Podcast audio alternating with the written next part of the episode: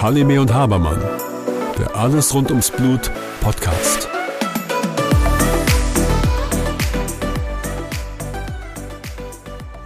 Hallo Susanne. Hallo Björn. Wir haben die letzten Male immer über die Jungs gesprochen, die die Hämophilie haben, die die Einblutung haben, aber heute wollen wir mal über die Mütter reden. Die Konduktorin, die Trägerin der Hämophilie. Was heißt Konduktorin? Konduktorin heißt, sie tragen eine Erbanlage, das heißt, sie tragen die Erbanlage der Hämophilie. Und sie tragen sie auf dem X-Chromosom, denn es die Hämophilie wird auf dem weiblichen, also dem X-Chromosom, getragen und auch übertragen. Und wenn die jetzt diese Anlage tragen, können die auch bluten? Ja, da gibt es mittlerweile eine gute und auch neue Definition. Man hat früher mal gesagt, man, sie tragen nur die Hämophilie und haben sonst nichts.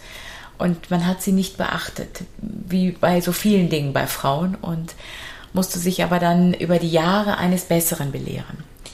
Und äh, es haben sich verschiedene äh, Fachrichtungen und äh, Leute zusammen hingesetzt und haben eine neue Definition gesetzt und haben gesagt, es gibt ja den Faktor 8 Level, um den geht es ja, wie bei den äh, hämophilen Jungs.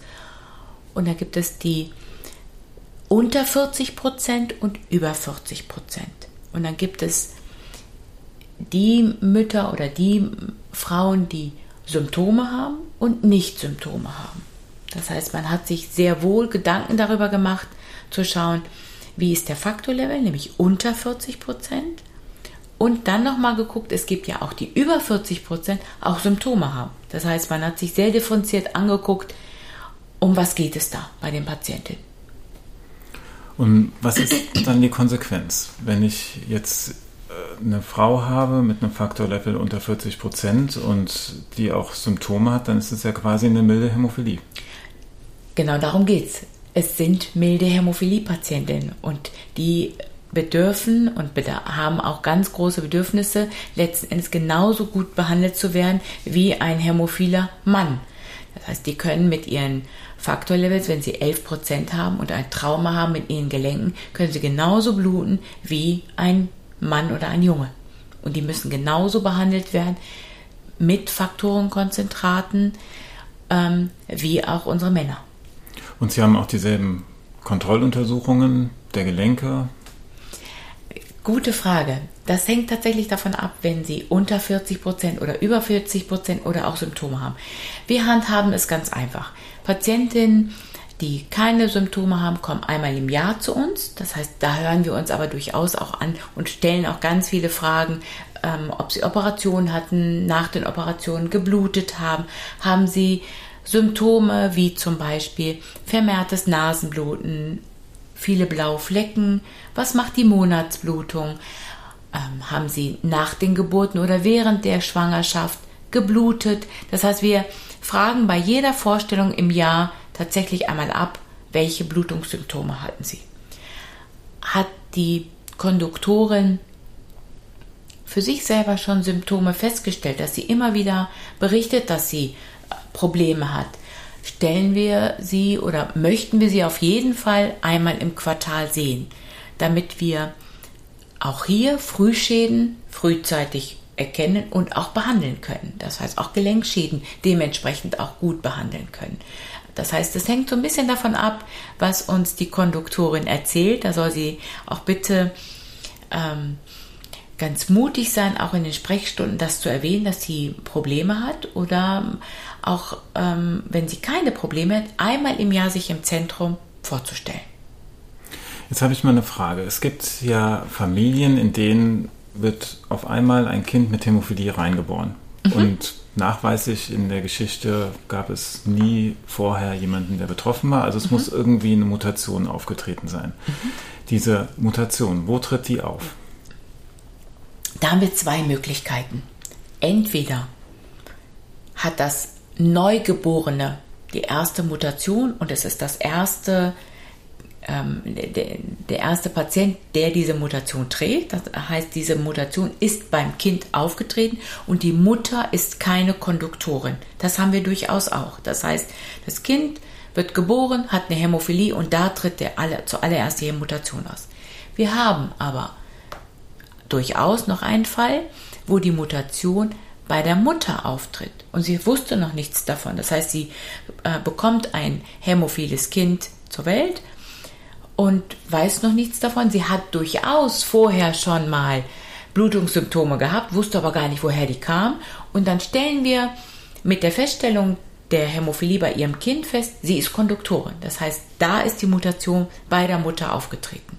Zuallererst. Würdest du dann im Umkehrschluss sagen, dass wenn Frauen vermehrte Blutungen haben, sei es jetzt bei Zahnbehandlung oder eine verstärkte Regelblutung, dass sie eine Gerinnungsabklärung benötigen? Auf jeden Fall. Und da kommt auch wieder unsere Problematik. Wir sehen uns die Gerinnungsdiagnostik an und sehen dann, wir haben einen normalen Faktor 8 Spiegel, nämlich den über 40 Prozent. Wir kommen gar nicht auf die Idee, bei diesen Müttern oder bei diesen Frauen eine genetische Abklärung bezüglich einer Hämophilie nachzudenken. Und da müssen wir noch mehr verstärkt darauf achten, was für Symptome bringen uns die Frauen mit und die müssen wir tatsächlich sehr ernst nehmen in Zukunft. So, dann haben wir das Genetische abgeklärt und jetzt mhm. wissen wir vielleicht, dass sie ähm, Trägerin für die Hämophilie ist, für diese Erkrankung. Dazu mhm. gehört ja auch eine genetische Beratung. Ein Beispiel.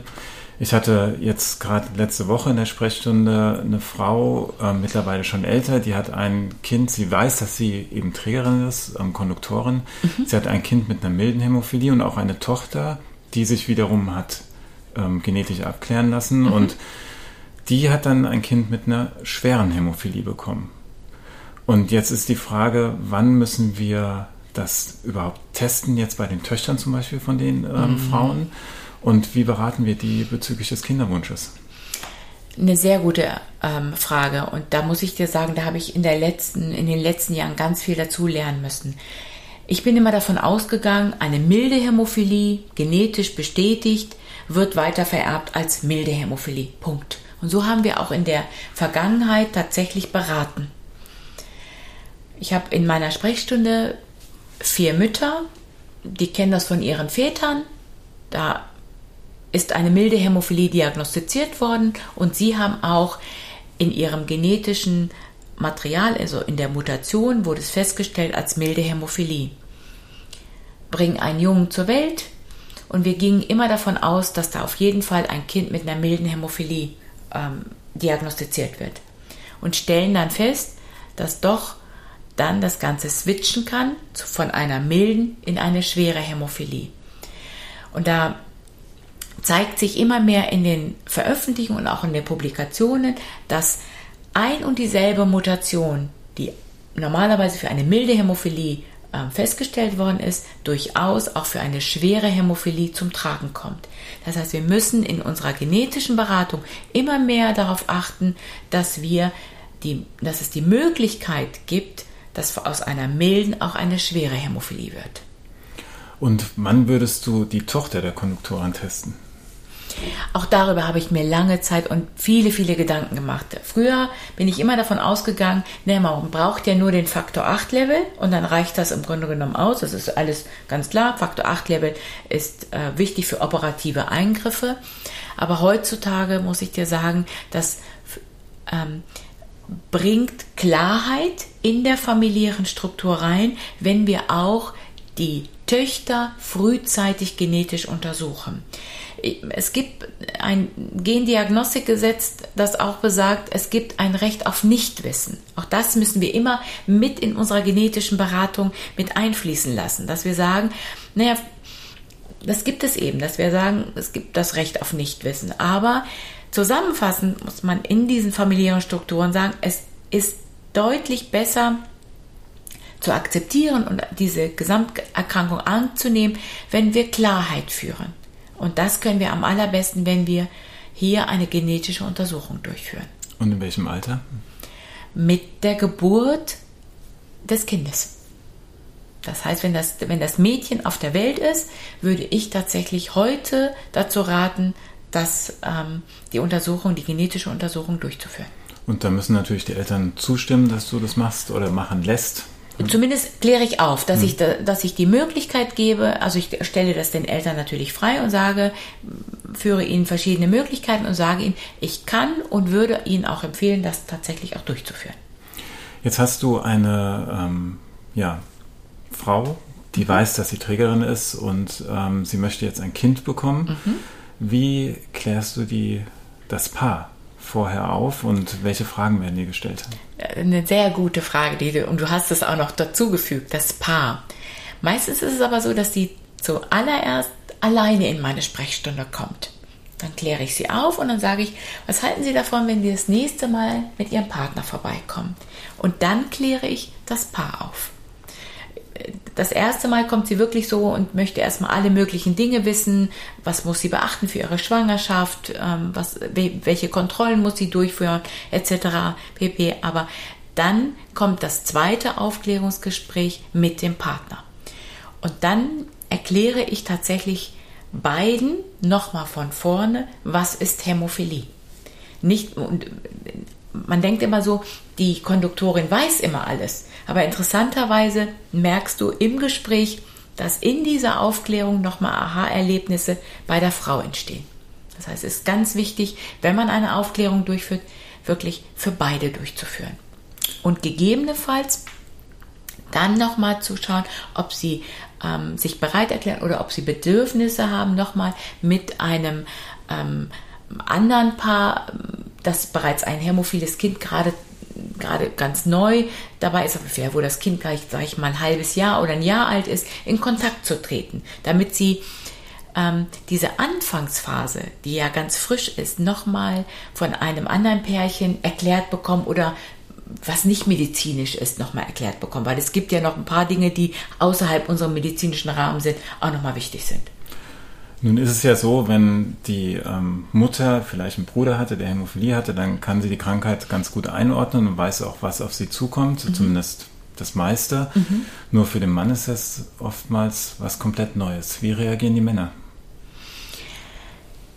Ähm, ja, ich habe oft den Eindruck, dass die Männer wenig fragen, weil sie sich überhaupt nichts darunter vorstellen können. Überhaupt nicht. Sie sind ähm, erstmal in, kommen in so ein, ähm, in eine Situation rein, wo sie wissen, ja, okay, da gibt es irgendeine Bluterkrankung. Das Kind ähm, kann vermehrt bluten, aber es gibt gute Medikamente, aber können sich gar nicht den Alltag vorstellen. Und deswegen ist es mir an der Stelle so wichtig, dass Eltern in Kontakt treten zu anderen Eltern, insbesondere zu anderen Vätern, also Väter mit Väter kommunizieren, um dann für sich ähm, auch nochmal einen anderen Rahmen ab, abzugreifen, weil es ist immer noch was anderes, als wenn sie es von einer Frau erzählt bekommt, die selber Trägerin ist, die natürlich auch vielleicht für sich versuchen wird, die Sachen, ähm, ich will nicht sagen abzumildern, aber auch um mir zu sagen, Mensch, das ist alles nicht so schlimm, ist es ja äh, letzten Endes ja auch nicht, aber vielleicht ist es da an der Stelle ganz wichtig, dass Väter mit Väter kommunizieren. Aber macht das jeder? Ich meine, du weißt, wie Männer sind, die fragen auch nicht gerne nach dem Weg, ähm, sondern okay. informieren sich selbst und versuchen irgendwie selbst zurechtzukommen. Das sorgt auch später für Probleme. Das ist tatsächlich so und ich kann mich an einen Vater ganz genau noch erinnern, der da, da, da, war das Kind aber schon da, der alleine zu einer Patientenveranstaltung gekommen ist, der sich ähm, überhaupt nicht hat ähm, öffnen wollen, der einfach nur gesagt hat, ich, äh, ja, ich bin jetzt äh, der und der und habe einen hämophilen Sohn. Und mehr kam nicht. Aber ich muss dir sagen, im Laufe der Zeit war es derjenige, der auch in dieser äh, gesamten Struktur sich wirklich gut geöffnet hat ähm, und ähm, den ich mir auch vorstellen kann, dass der ähm, Väter mit ähm, auch begleiten kann und aufklären kann, weil der genau in dieser Situation war. Und ich glaube, da müssen wir immer mehr hin, dass wir gucken müssen, dass wir nicht nur ähm, Gruppen haben, wo wir die Konduktorinnen ähm, und ihre Probleme mit aufgreifen, sondern viel, viel mehr noch Väter mit einbeziehen müssen. Und das ist unsere Aufgabe. Wir haben immer bisher immer nur die Konduktor, ich sage das jetzt einfach mal nur, nur die Konduktorin ähm, im Fokus gesehen, aber die Partner, die Väter, die müssen wir immer mehr einbeziehen, damit sie auch eine Chance haben, ähm, über ihre Probleme und auch ihre Ängste und auch über die Bedürfnisse zu sprechen. Kommen wir doch nochmal auf die Konduktorin zurück. Mhm. Ein Thema, was äh, ich am Rande immer nur mitbekomme, aber du sehr viel mehr, ist mhm. das Thema Schuldgefühle. Vielleicht kannst du dazu noch was sagen. Wenn die Konduktoren wissen, dass sie Konduktoren sind, das heißt, sie haben eine lange Familienhistorie, dann haben sie schon vielfach die Chance gehabt, das in ihrer Familienstruktur ähm, zu diskutieren und zu besprechen wenn sie aus einem aus einer Familienstruktur kommen oder auch aus einem kulturellen Hintergrund kommen, wo das eben ähm, mit ganz viel Scham ähm, ja, begleitet wird. Das heißt, man redet nicht darüber, man hat eine, eine Erkrankung. Dann versuchen die Frauen oft, weil sie eben Schuldgefühle haben, das Kind zu übermuttern. Also zu, auch oberprotektiv zu behandeln. Das heißt, sie nehmen dem Kind alles ab, damit es eben in dieser Familienstruktur gar nicht erst zu Problemen auftritt. Das heißt, es wird alles gemacht, es wird alles durchgeführt und es wird auch alles schön gemacht, damit eben dieses Schuldgefühl ja wie mit so einer Wolldecke überdeckt wird. Das ist oft ein Problem. Das heißt, ich habe etwas, trage etwas in mir, was ich weitergegeben habe und jetzt muss ich dafür sorgen, dass was ich weitergetragen habe auch in irgendeiner Weise trotzdem schön ist. Und wie wirkt sich das dann auf das Kind aus? Das Kind ähm, wird ja, weil es ja oberprotektiv behandelt wird, äh, bricht irgendwann aus. Das heißt, das Problem tritt auf oft in der Pubertät oder auch schon vorher tritt es auf, dass das Kind übermäßig aktiv ist. Das spürt die Schwingung der Mutter und das Kind macht äh, ja, Bewegung, was wir immer gesagt haben, Kinder wollen sich bewegen und dann bewegt es sich noch mehr. Das heißt, es treten ähm, Übersprungshandlungen ähm, auf, wo das Kind ähm, sich befreien will aus dieser, ja, aus diesem Käfig, den die Mutter gar nicht einsetzen will, aber durch die Schuldgefühle will sie das Kind ja beschützen. Und dieser Schutzwall, diesen Schutzwall versucht dieses Kind durch zu, ja, zu durchbrechen. Das heißt, wir haben am Anfang erst diesen Schutzwall und das Kind bewegt sich vielleicht zu wenig, lernt genau. sich nicht vernünftig zu bewegen und dann bricht es irgendwann aus, und macht dann, zu viel Bewegung und dann passiert das Unglück. Genau so ist das. Und genau diese Phase müssen wir erkennen und da fordere ich ähm, alle Konduktoren auf und alle Mütter auf, ähm, auch das anzusprechen, was in ihnen vorgeht. Denn Manchmal erahnen wir es, wenn wir in, in so einer Sprechstunde sind, ahnen wir etwas, aber ähm, ähm, manchmal geht auch so etwas im Alltag unter. Deswegen kann ich nur Konduktorinnen und Mütter auffordern oder aber auch die Partner auffordern, das mit uns zu besprechen. Was passiert mit der Mutter, wenn das Kind dann ausbricht und nicht mehr in diesem beschützten Wald ist? Ja, sie äh, hat das Gefühl, versagt zu haben, weil sie dann das, was sie beschützen will, weil sie ja die Blutung und die Verletzung beschützen will, hat sie das Gefühl, sie hat versagt. Und das, dieses Gefühl müssen wir natürlich versuchen aufzugreifen und zu sagen, ähm, du hast damit nichts zu tun. Du, äh, es müssen keine Schuldgefühle da sein, denn du kannst nichts dafür. Das ist ähm, eine, eine Erkrankung, die entstanden ist, für die sie keine Schuld trägt.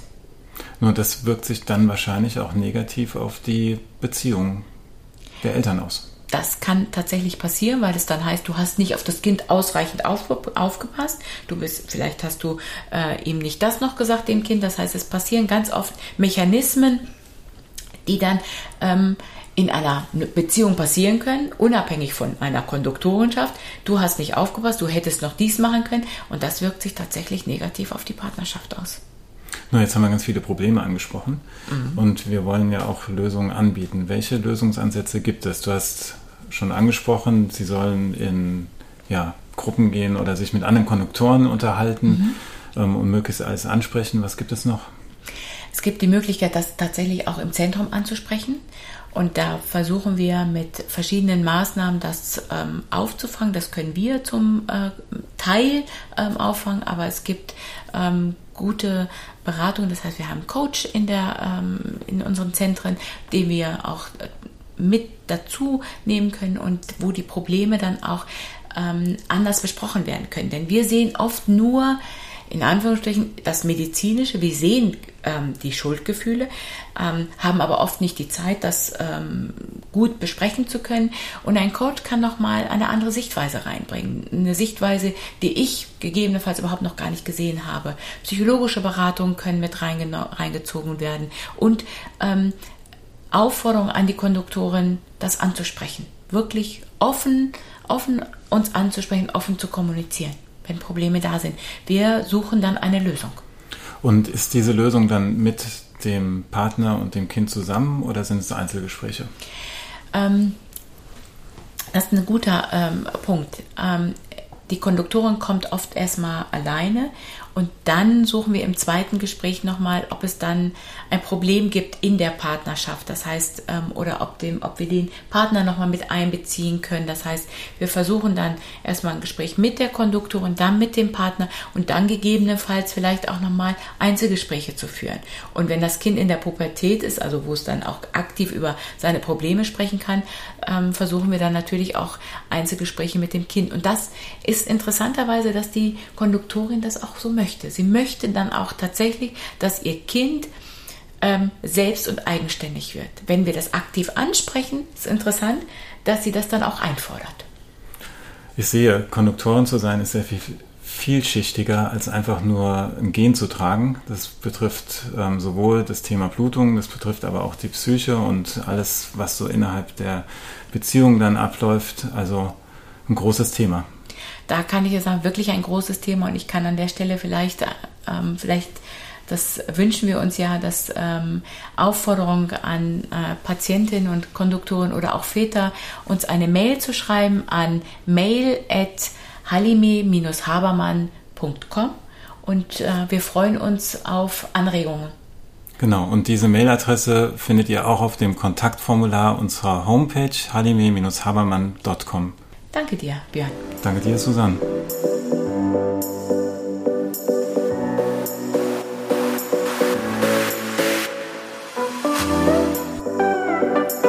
Halime und Habermann, der Alles rund ums Blut Podcast.